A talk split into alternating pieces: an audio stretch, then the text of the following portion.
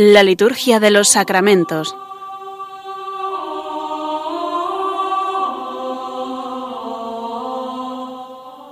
Con el Padre Juan Manuel Sierra.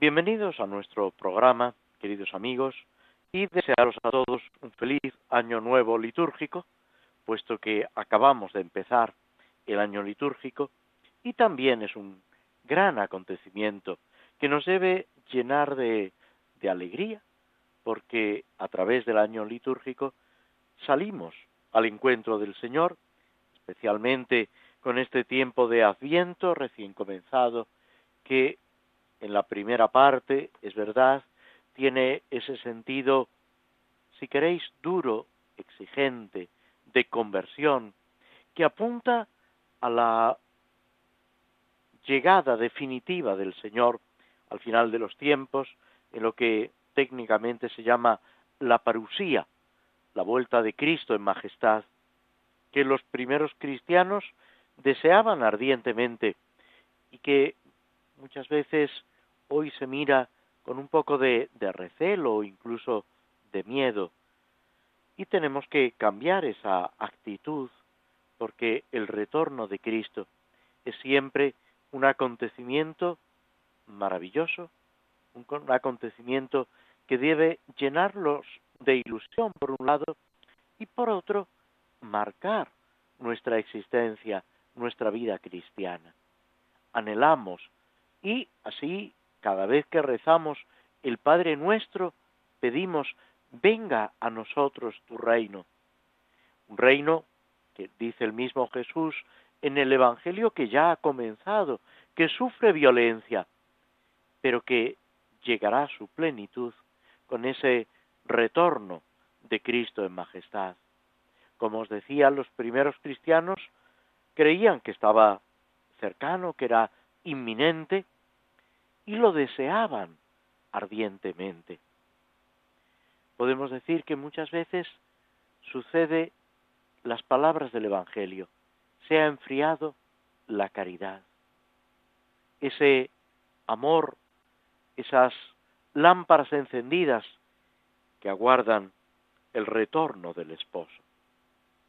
Y así debemos avanzar ilusionados sobre todo la primera parte del Adviento hasta el día 16 de diciembre, tiene ese carácter de tensión porque el Señor llega.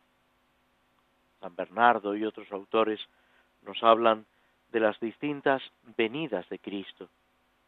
También San Agustín, con esas palabras de advertencia, temo al Señor que viene porque no sé cuándo llegará.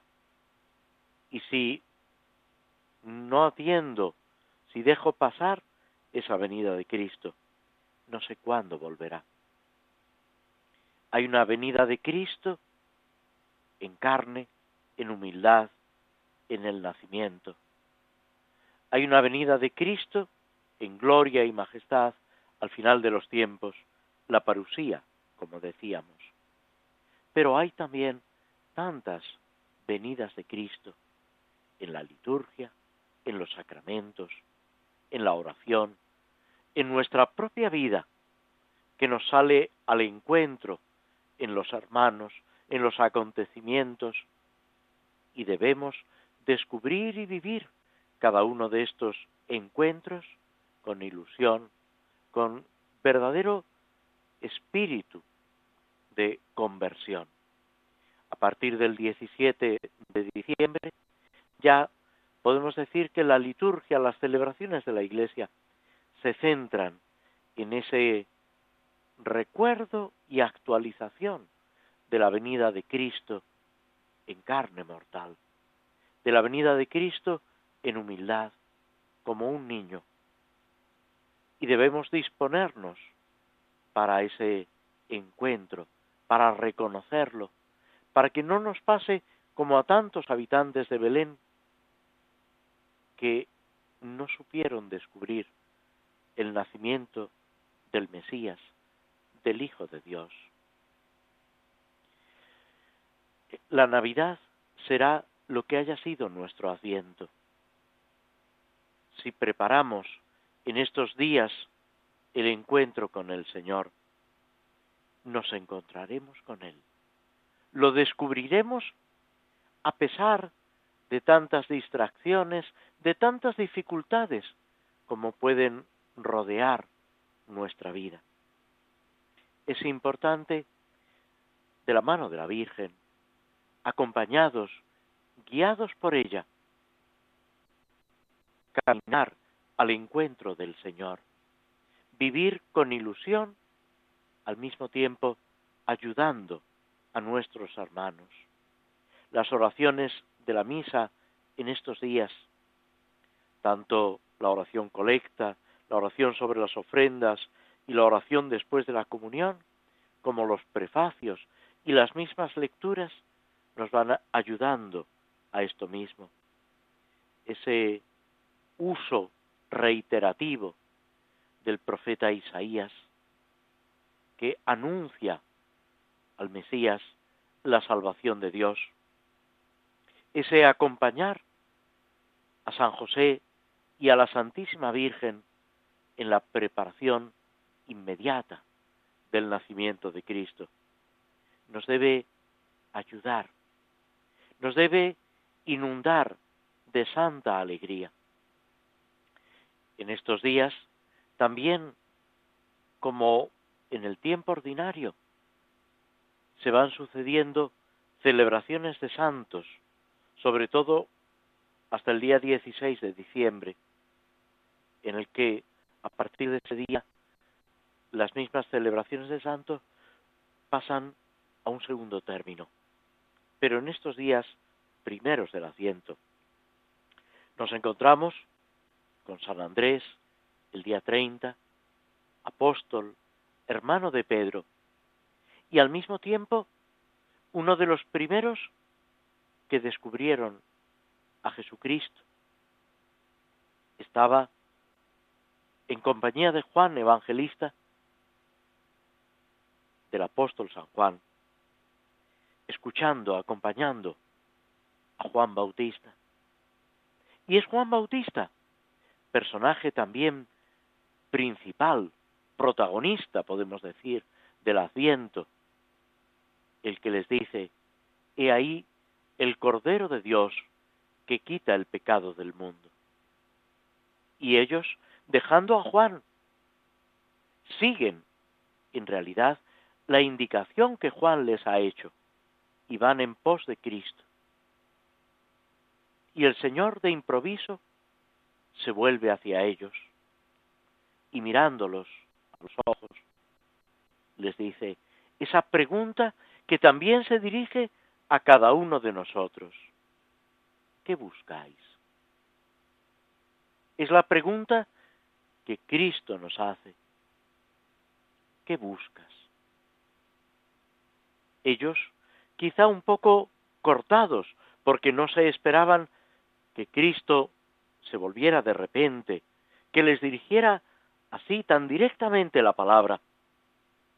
Una pregunta tan certera al mismo tiempo y tan agresiva. Y salen un poco con buena educación, salen del paso. Maestro, rabí, ¿dónde vives? Que es una pregunta o una respuesta educada, pero al mismo tiempo es un interesarse por la vida del maestro. Lo ven como alguien que puede guiarlos y al mismo tiempo es un reconocimiento para que los acepte como discípulos, como alumnos, como seguidores y compañeros. Y la respuesta de Jesús es, una vez más, casi una evasiva, pero una evasiva que no los echa fuera, sino que pone a prueba su deseo de seguir a Cristo, de estar con Él. Venid y veréis. Y señala el mismo Juan en su Evangelio, fueron y vieron y se quedaron con Él. Se ha titulado este pasaje Cuando nació la amistad, porque está naciendo una amistad entre Cristo y Juan, entre Cristo y Andrés. Y a partir de ese momento, la vida de San Andrés, que es del que ahora nos ocupamos, va a quedar transformada. Tanto es así que no puede quedarse quieto, no puede permanecer en silencio y tiene que salir a buscar a su hermano, a Pedro, para llevarlo a Cristo. Es el comienzo de un apostolado que va a coronarse con la entrega de la propia vida en el martirio. Ese es el apóstol San Andrés, predicador infatigable, testigo del amor de Cristo, que es lo que anuncia hasta los confines del mundo, para terminar en esa cruz de San Andrés, en esa cruz con forma de X, de aspas, donde da la vida por el Maestro. Porque el Maestro antes ha dado la vida por él y lo ha hecho fuerte en el combate. Celebramos también el día 3 de diciembre a otro gran santo, San Francisco Javier, apóstol, patrono de las misiones, evangelizador incansable, que muere relativamente pronto, relativamente joven, pero consumido por ese amor ardiente de anunciar a Cristo, de llevarlo hasta los confines de la tierra, que, dice en una de sus cartas, deseaba ir a la Universidad de París a revolver las conciencias, para que no perdieran el tiempo con tonterías y se dedicaran a anunciar a Jesucristo a tantos como no lo conocen. Esa obra, quizá por parte de muchos de vosotros conocida, esa obrita de teatro de José María Pemán, El Divino Impaciente, que es una especie de recorrido de la vida de San Francisco Javier. Termina cuando está agonizando con esas palabras, te he confesado hasta el fin, con firmeza y sin rubor, no puse nunca, Señor, tu luz bajo el celemín. Me cercaron con rigor angustias y sufrimientos, pero de mis desalientos vencí, Señor, con ahínco. Me diste cinco talentos y te devuelvo otros cinco.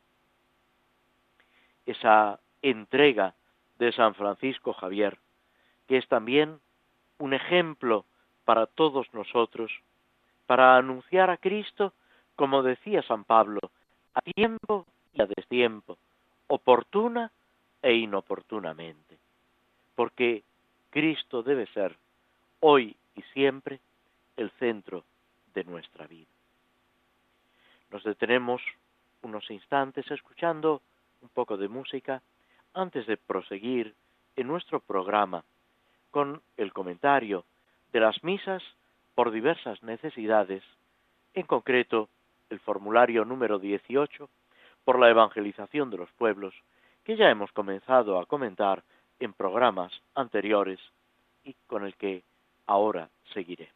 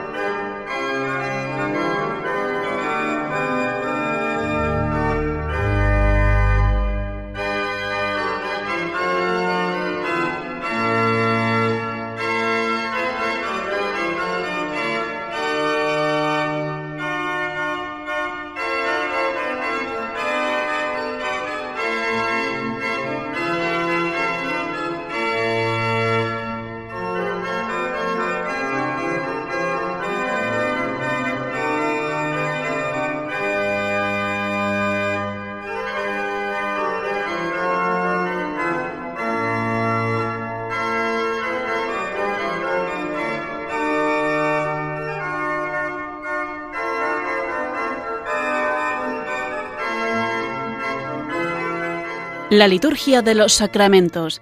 Conoce qué se realiza y por qué de la mano del Padre Juan Manuel Sierra.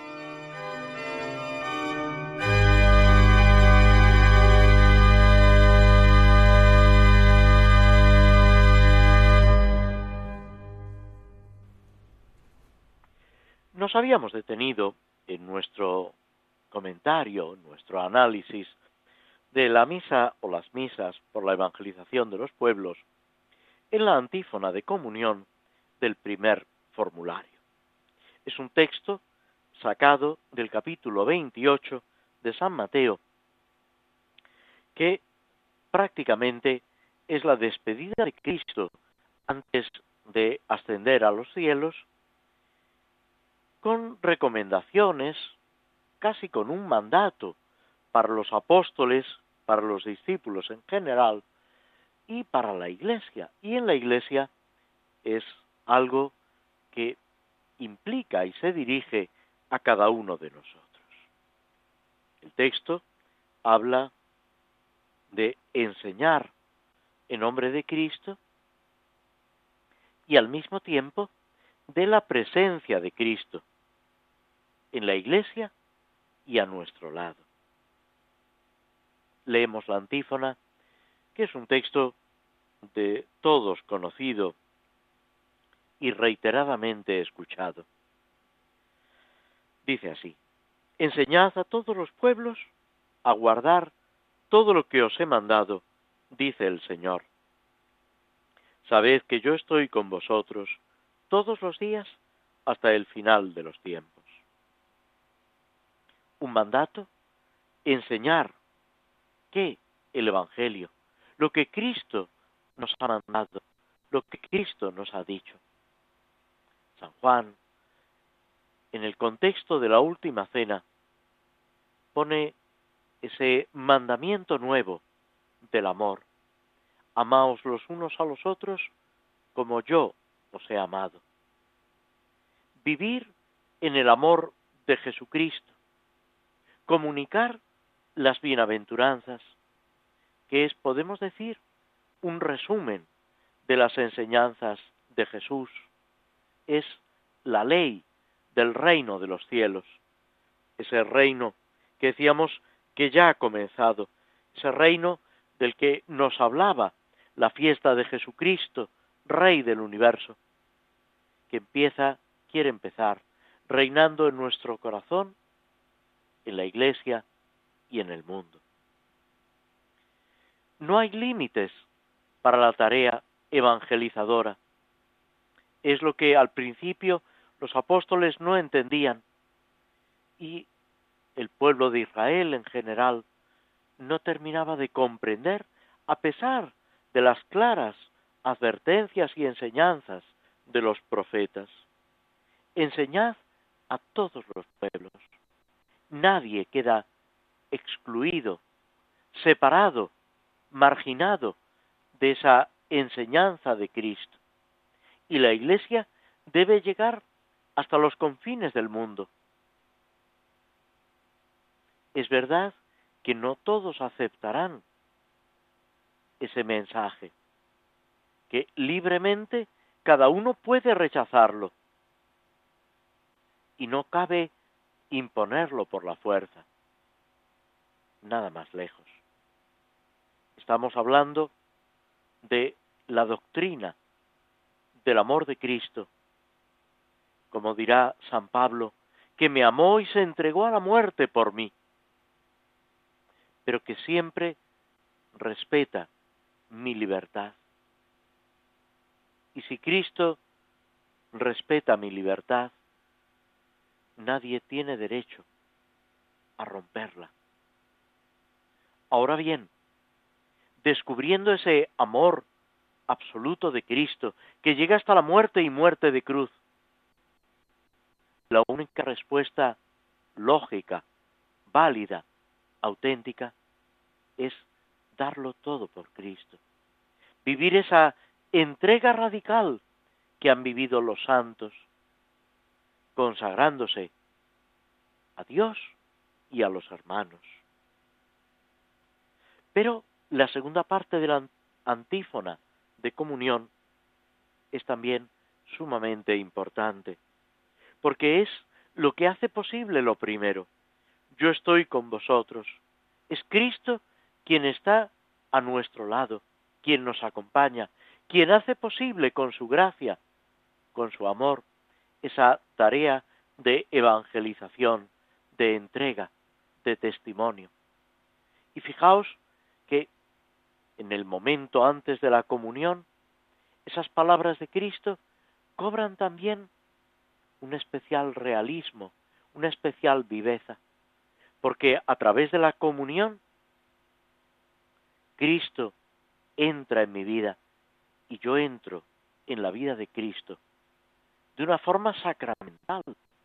Cristo está real y verdaderamente presente con su cuerpo, alma y divinidad en la Eucaristía. Y cuando lo recibo en la comunión, esa presencia y esa cercanía de Cristo, que es no sólo del momento de recibir el sacramento o mientras perduran las especies sacramentales el cuerpo de Cristo, sino que es de todo cristiano que intenta seguir a Cristo, pero adquiere una fuerza, una potencialidad, un realismo verdaderamente asombroso. Recibo a Cristo y Cristo me recibe a mí, se une a mí, se me entrega para que yo viva esa entrega a Él por encima de todo. Y todo esto no lo olvidemos en la misa pidiendo por la evangelización de los pueblos y al mismo tiempo implicándonos cada uno de nosotros en esa tarea evangelizadora, en ese compromiso de vida cristiana al que estamos llamados. Hay un día, el Domum, el día de la propagación de la fe, que todo esto pues tiene una presentación especial y la Iglesia nos lo recuerda. Pero la evangelización no se queda circunscrita a este día del Domum, o no queda circunscrita a unas personas como San Francisco Javier o como tantos otros misioneros, hombres y mujeres, que han entregado su vida para anunciar a Cristo donde no se conoce.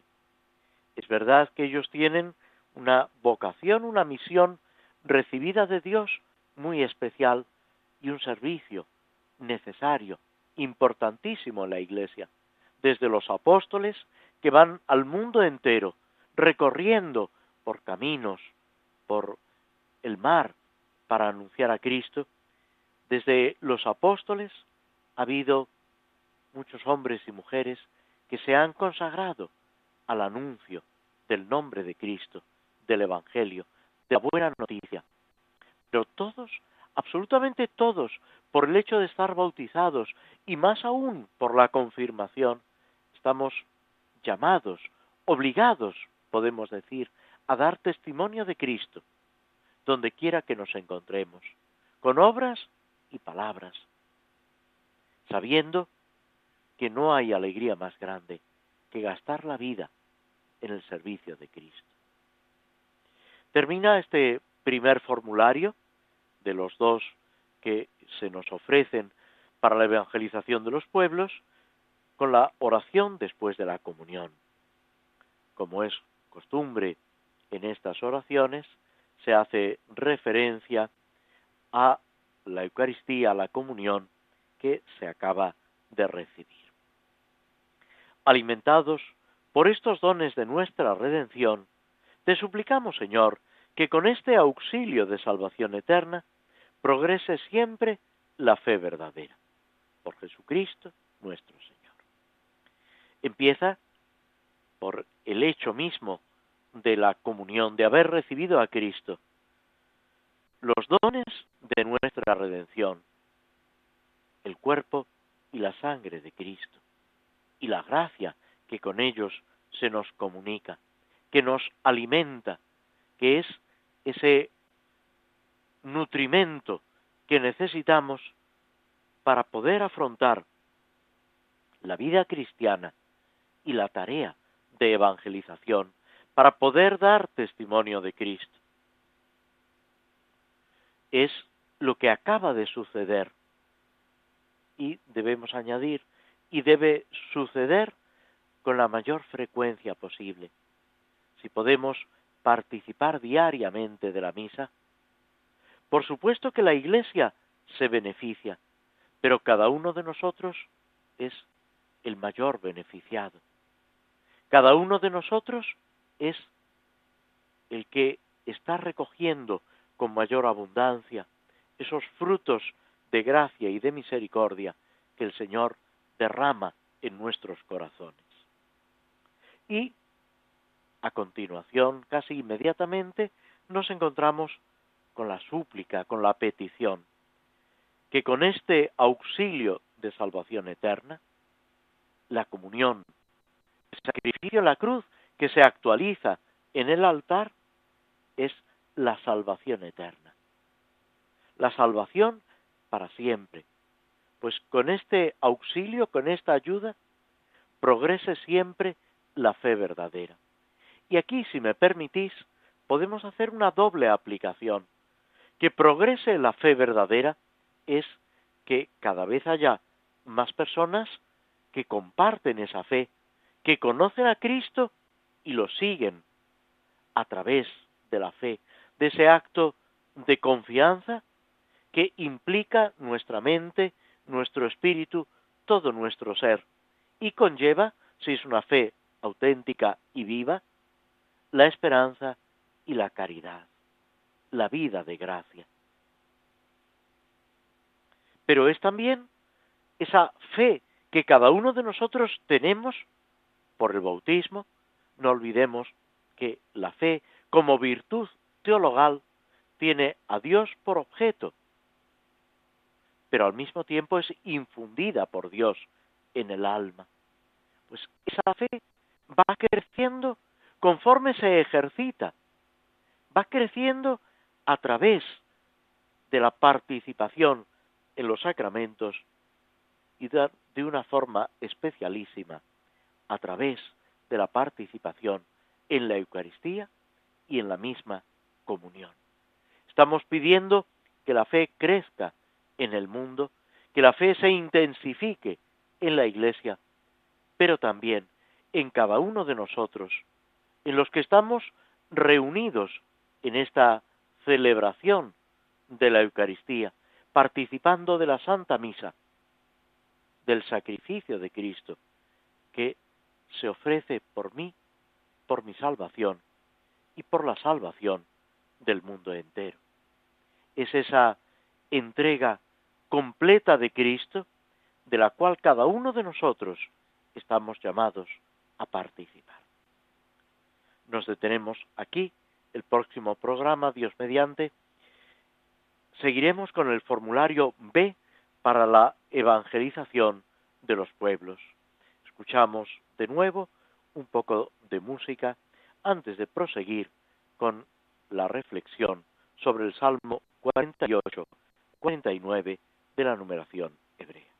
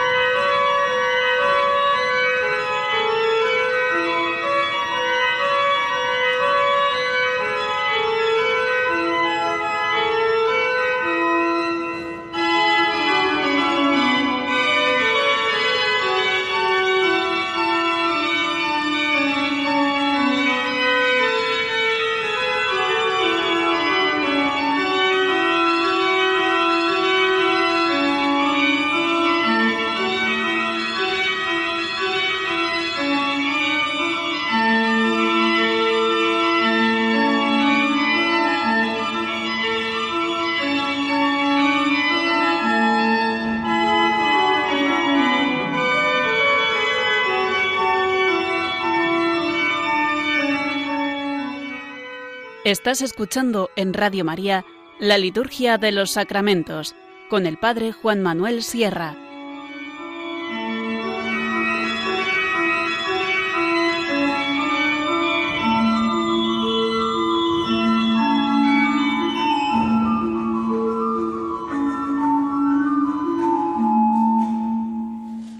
Este salmo, Salmo 48, con el que ya habíamos comenzado en el programa anterior, nos está hablando de ese templo santo y de ese reino del Señor. Pero hay quien lo ha titulado también una frase que conmovió a San Francisco Javier y que fue clave en su proceso de conversión. Como todos sabéis, él era un joven estudiante en la Universidad de París, que siendo navarro, su familia enfrentada con el rey, tenía dificultades económicas.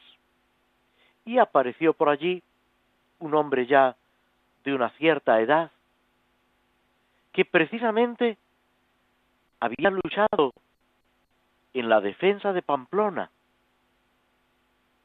contra navarros y franceses y contra los hermanos de San Francisco Javier. Y esto hace que Francisco de Javier lo vea con recelo, con desconfianza. Pero poco a poco, este hombre, este peregrino,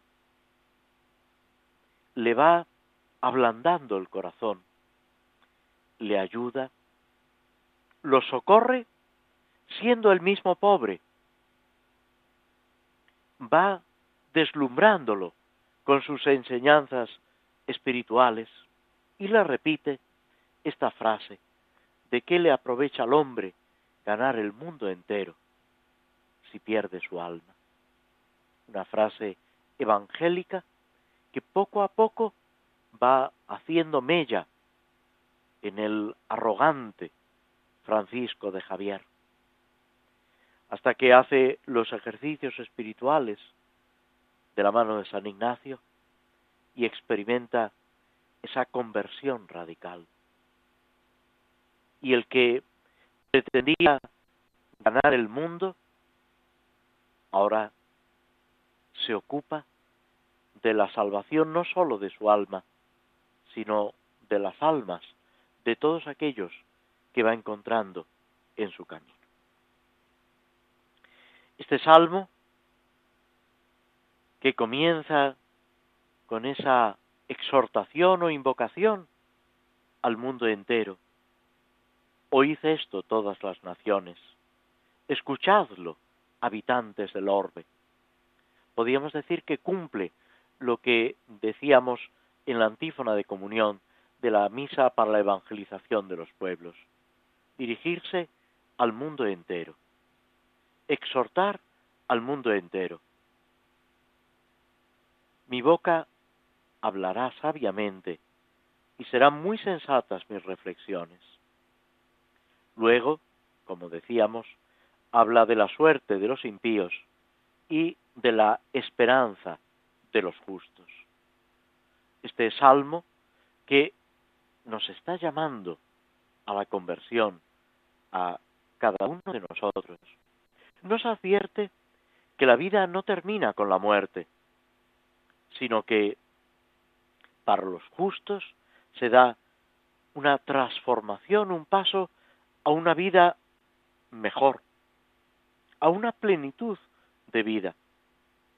Por eso, el cristiano no debería sentir temor ante la muerte, que es lo que le pasa a los mártires de la antigüedad, que van incluso contentos al martirio. Algunos deseando ardientemente, como San Ignacio de Antioquía, dar la vida por Cristo. O, como dirá muchos siglos después, Santa Teresa de Jesús, que muero porque no muero, y tan alta vida espero, que muero porque no muero. Para llegar a esto, ¿qué se necesita? Descubrir el Evangelio, el amor de Cristo y al mismo tiempo, por la fe y la esperanza, la meta hacia la que caminamos. Al otro lado del puente no nos espera el abismo de la nada, sino el abrazo, la ternura del Señor resucitado. Dios Padre, que nos rodea con su amor. Esas palabras de Cristo en el Evangelio. Venid benditos de mi Padre, a poseer el reino que os está preparado. Ni las dificultades, ni el dolor, ni la pobreza deben asustarnos, porque San Pablo nos recuerda que la leve tribulación de un momento produce un extraordinario capital de gloria eterna.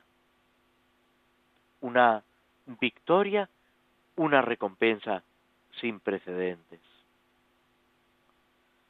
El preludio de este salmo, los versículos segundo al quinto, son una invitación del salmista a todos los pueblos, para que escuchen, para que reciban lo que él quiere transmitir, la enseñanza de Dios, un mensaje de paz, de alegría, de libertad. Después expone la suerte del rico opresor, que todo lo pierde con la muerte. Si ponemos nuestra esperanza en las riquezas de este mundo, en la satisfacción humana, nos quedaremos en el peor sentido de la palabra, con las manos vacías. En cambio, si confiamos en el Señor, si aceptamos las dificultades, veremos no sólo la caducidad de los bienes de este mundo, sino ese triunfo del Señor. En los primeros versículos, esa invitación enfática, apremiante, universal. Se pueden comparar a lo que en el libro del Deuteronomio dice Moisés, escuchad cielos que voy a hablar, escuche la tierra los dichos de mi boca. O Isaías, cuando pide, escuchad cielos, prestad oído tierra, porque Yahvé ha hablado. Es una idea que se repite en otros salmos, ese anuncio grande, terrible hasta cierto punto de Dios, pero que cuando estamos cerca del Señor nos llena de alegría. Es una forma de remarcar la importancia del tema y del mensaje que afecta a todos, ricos y pobres, nobles y plebeyos, opresores y oprimidos. Todos deben escuchar para cambiar radicalmente su vida y su existencia. ¿Cuál es la solución? Fiarnos de Dios, descubrir su amor por encima de todo. Nos detenemos para escuchar un poco de música que nos prepara a la última parte de nuestro programa con el comentario de la obra de Tolkien, El Señor de los Anillos, y que precisamente está tomada de la banda de música de esta película. Nos fijaremos, como en programas anteriores, en los aspectos, digamos, espirituales que el libro nos ofrece en esa visión que Tolkien deja traslucir tímidamente de la vida, de los problemas, de las situaciones que vamos viviendo.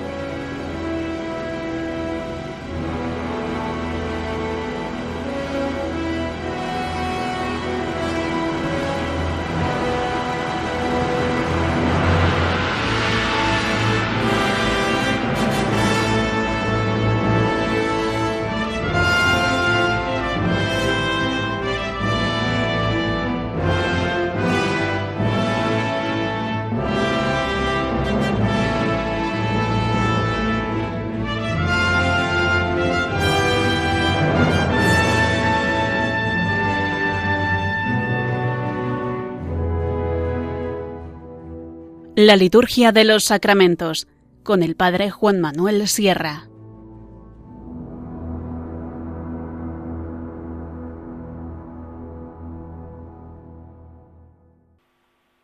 En nuestro comentario de la obra de Tolkien, hemos llegado a la formación de lo que se denomina en el libro y en la película la comunidad del anillo, ese grupo de nueve personajes que deben realizar o intentar realizar una misión, la destrucción del anillo de poder, del anillo mágico de Sauron, que es un anillo malvado, sabiendo que ese anillo solo puede destruirse en una especie de volcán, en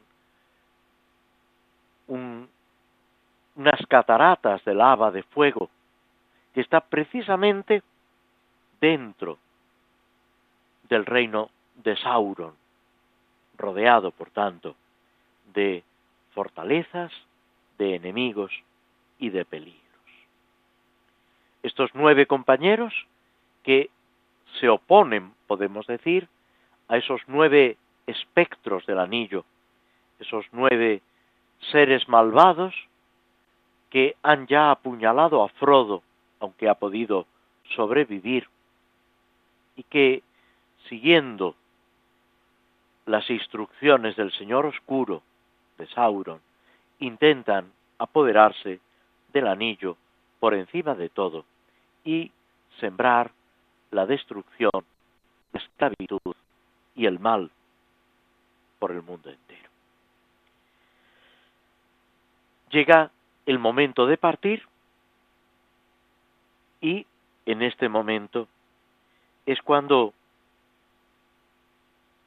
se despiden, no llevando, dice el libro, grandes instrumentos, material de guerra, puesto que su oportunidad, su posibilidad de tener éxito, precisamente se fundamenta en pasar casi desapercibidos, en que nadie repare en ellos y en la carga que llevan. De todas formas, el Roth, el, el rey, podemos decir, que los despide de los elfos, les da provisiones, ropas, todo lo que considera que en su viaje pueden necesitar. Llevan un pequeño pony para portar precisamente esa carga, esos bultos, que es el pony que compraron Frodo y sus amigos cuando casi casi comenzaban su viaje. En Bre, si lo recordáis, en esa pequeña población donde sufrieron el primer asalto de los espectros del anillo, que le robaron, en realidad ahuyentaron los ponis y tuvieron que, a un precio excesivo, comprar este, que les ha acompañado, y que ahora, por expreso deseo de Sam, que se ha encariñado con el pony, les va a acompañar. Dice el libro que era el único miembro de la compañía que no parecía deprimido, que no tenía esa pena, esa nostalgia y esa preocupación por lo que se avecina. Muchas veces nos pasa eso, que pensar lo que va a venir después nos angustia, nos apesadumbra, y sin embargo, nunca nos debería quitar la alegría. Ir viviendo el momento presente, como lo han enseñado todos los santos, ocupándonos de lo que ahora tenemos entre manos el futuro, incluso el futuro cercano, ponerlo en manos de Dios, en manos de la providencia. Los problemas, claro que vendrán, pero conforme vayan viniendo, con la ayuda de Dios, los iremos solucionando, los iremos resolviendo. Y, si Dios quiere, no faltarán manos amigas que nos ayuden para sostenernos, para guiarnos, para acompañarnos.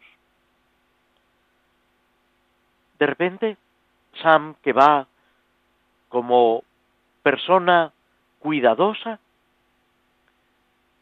repasando lo que lleva, lo que puede necesitar, y de repente cae en la cuenta que no lleva cuerda, ninguna cuerda. Sin embargo, ya no la puede conseguir. Luego le hará falta, lo veremos, y otros elfos le darán la cuerda que necesita, que le salvará de ciertas dificultades, que será la solución a un problema que parecía insalvable. Ahora, de momento, tiene que resignarse para seguir avanzando con lo que tiene.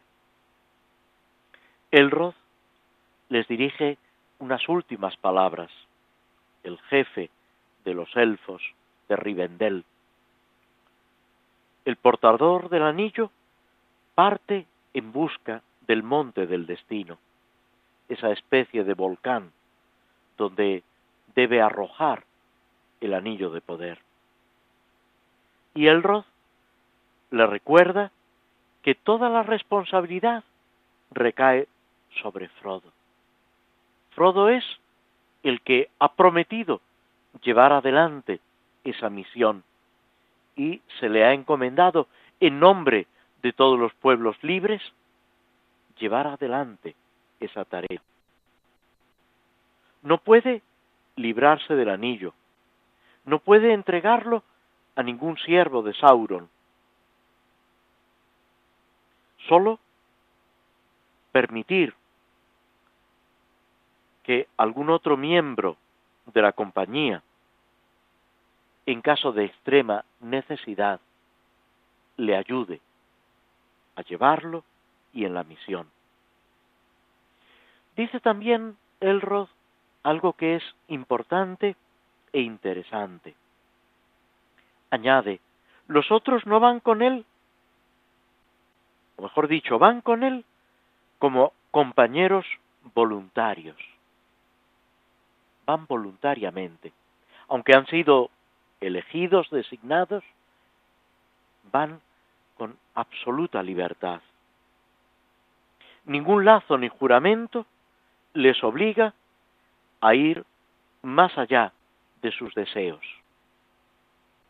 Pueden volverse atrás tomar otro camino?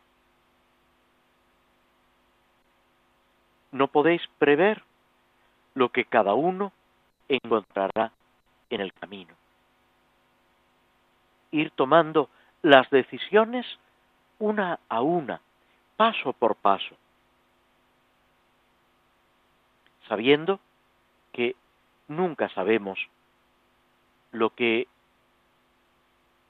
puede salirnos al camino o lo que debemos afrontar.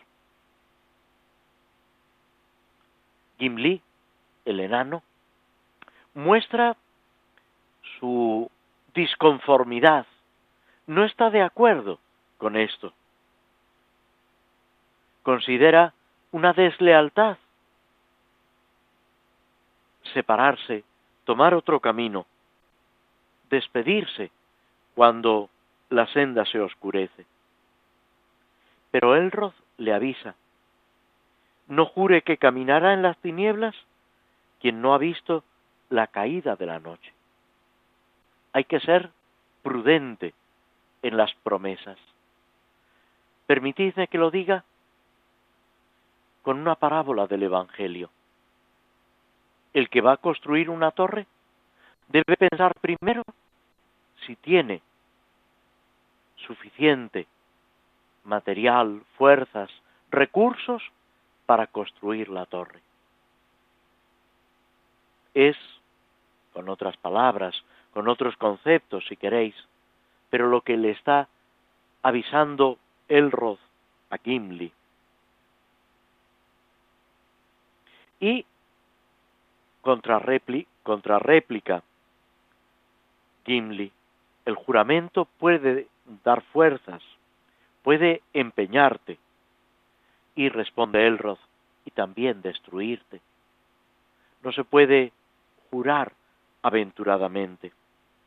Y les vuelve a decir, no miréis demasiado adelante, partid con buen ánimo, con alegría, con ilusión, y que las bendiciones de los hombres, de los elfos y toda la gente libre vaya con vosotros. Es una especie de bendición humana, un deseo, pero es importante, y con esto terminamos, afrontar los caminos, las dificultades, con ánimo, con alegría, con entusiasmo, dedicarnos a lo que tenemos delante y confiando en el Señor por encima de todo. Fijaos que el asiento es un camino que hemos de recorrer. Caminemos con ilusión, con esperanza, saliendo al encuentro del Señor que viene. Como os decía, os deseamos a todos un santo y feliz año nuevo litúrgico. Muchas gracias y hasta el próximo programa.